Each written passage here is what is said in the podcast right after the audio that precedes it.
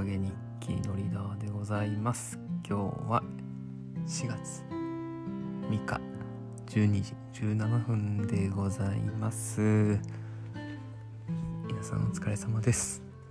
今日は土曜日でして久しぶりにですね樋口塾恒例の読書感想会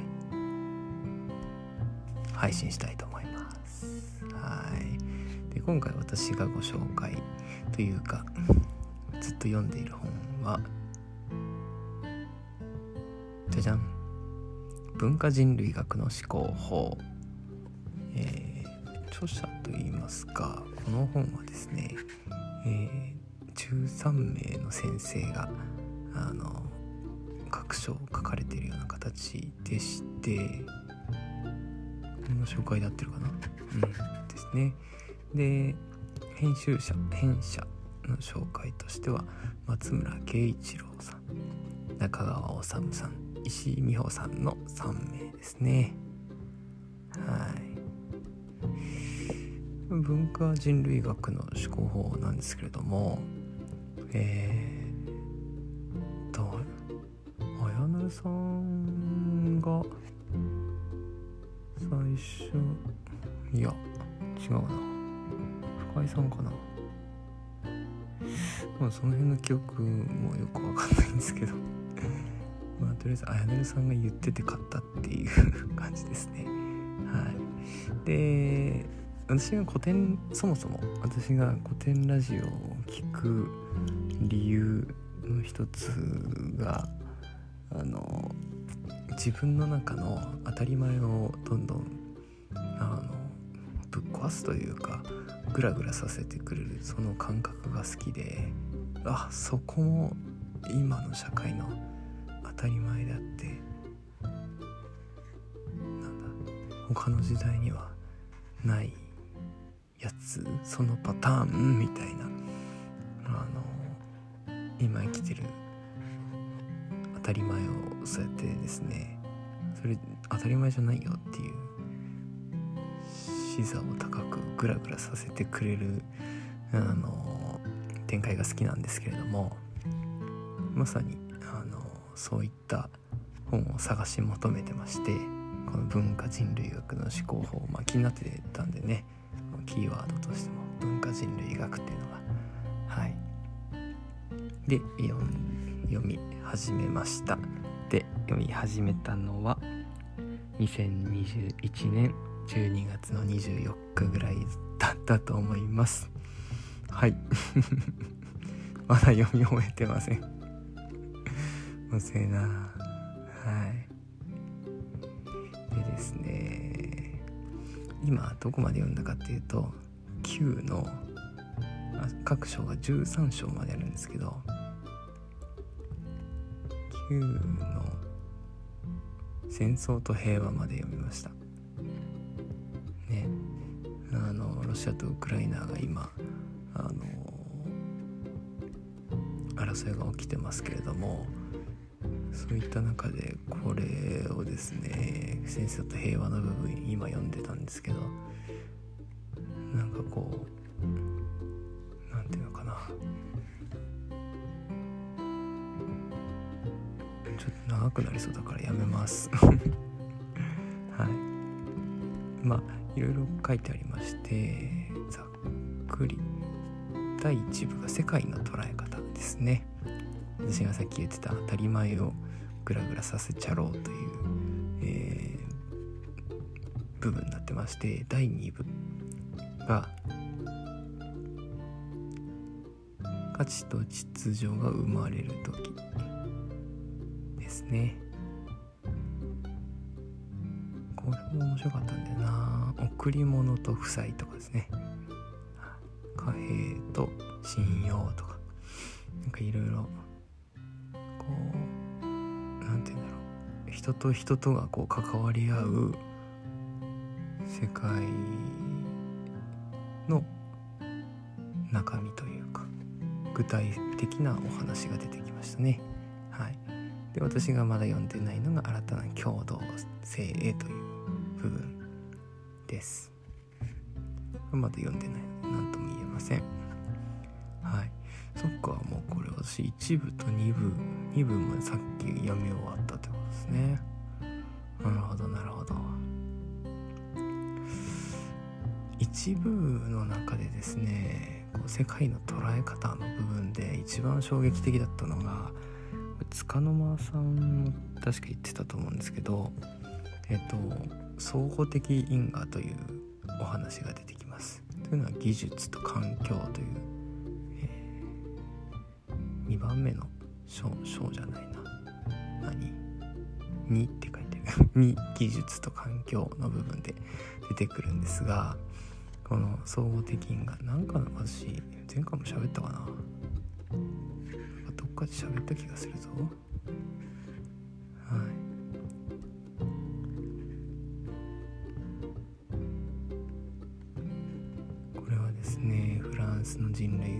ルセル・モースさんがおっしゃった話ですね。人はある動作や技術の延長線上に技術を作るだけでなく作り出された技術によって自らが影響を被るという反対方向の関係性に同時に巻き込まれているというお話。これは聞いた時びっくりしましたね。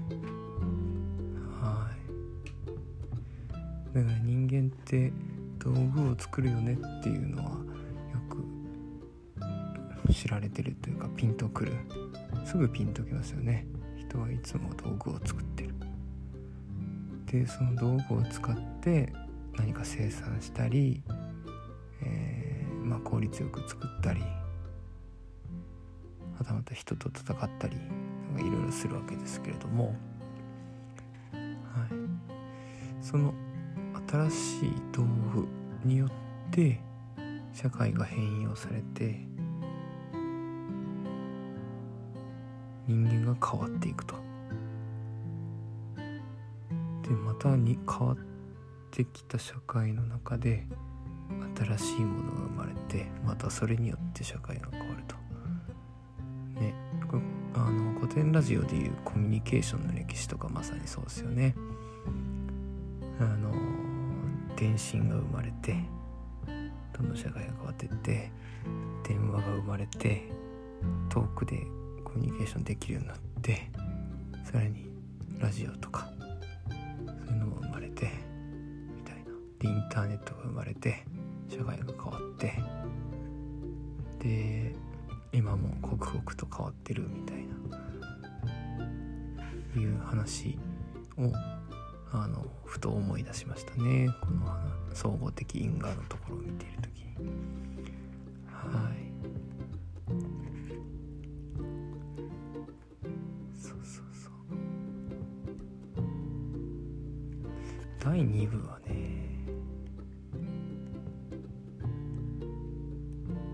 第2部どこかな？面白かったの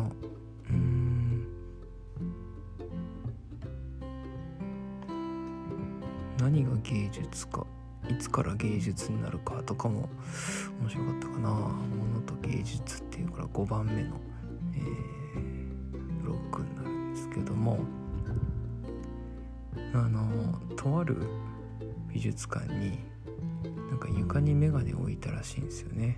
いたずらで。そしたらそこを写真に撮る人が続出してあたかもただただいたずらで置いただけの眼鏡が芸術品っぽく見える。果たしてこれって美しいのみたいな話が紹介されてました。このタクラムの渡辺幸太郎さんがどっかで喋ってたかな。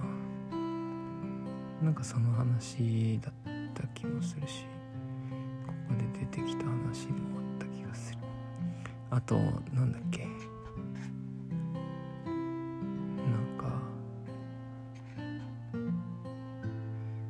術館に小便器を並べることを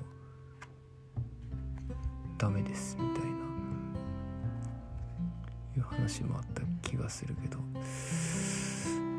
ちょっとこの3ヶ月で地道に読んでるんでどっか行きましたね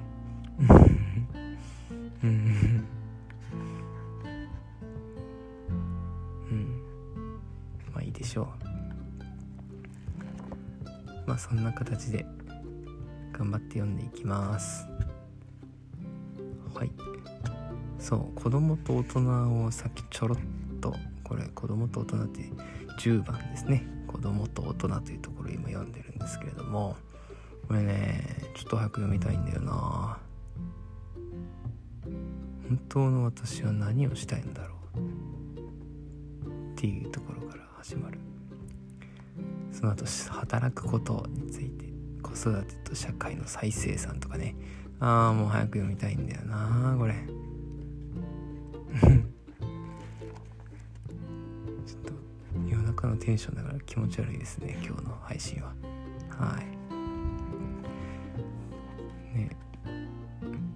なんで文化人類学の本を選んだんだっけな。この他にも、20世紀の文化人類学とかね。松村慶一郎先生の文化人類学なんか20冊紹介みたいな本もあんだよな。はい。まあこうやってねやっぱりあのなんだろう。本当なんだ？昨日今日の配信で月のセラビさんがね、えー、読書感想会あげてらしてその中で具体と抽象で抽象的な考えをするのが苦手っていうお話されてましたけどもあの間違ってたら この理解間違ってたら言ってください。えっ、ー、とおっしゃってたと思うんですけども私もすごい苦手でこう抽象的なことを考えることを何て言うんだろう。逃げてきたというか触れてこなかったというか飛び込もうとしなかったというか。うん。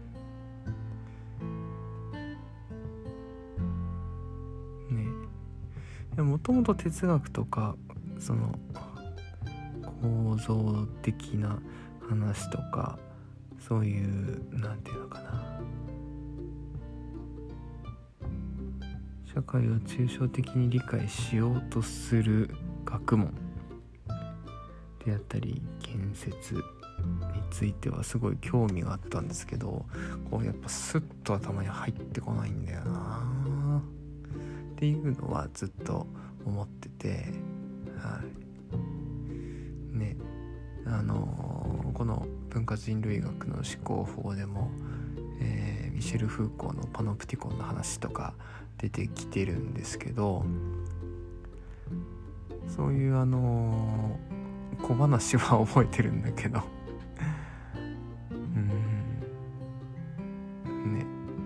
こう抽象的な権力というものをどう考えるかとかいう部分のやっぱり読解力がないんだろうなと自分で思いますね。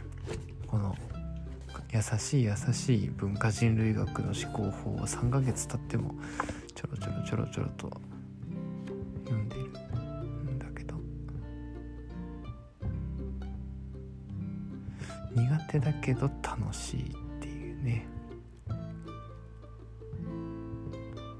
一番いいかもしんない然入ってこないはいそんな感じで喋りましたが以上4月の読書感想会は文化人類学の思考法でした。ノリダーでした。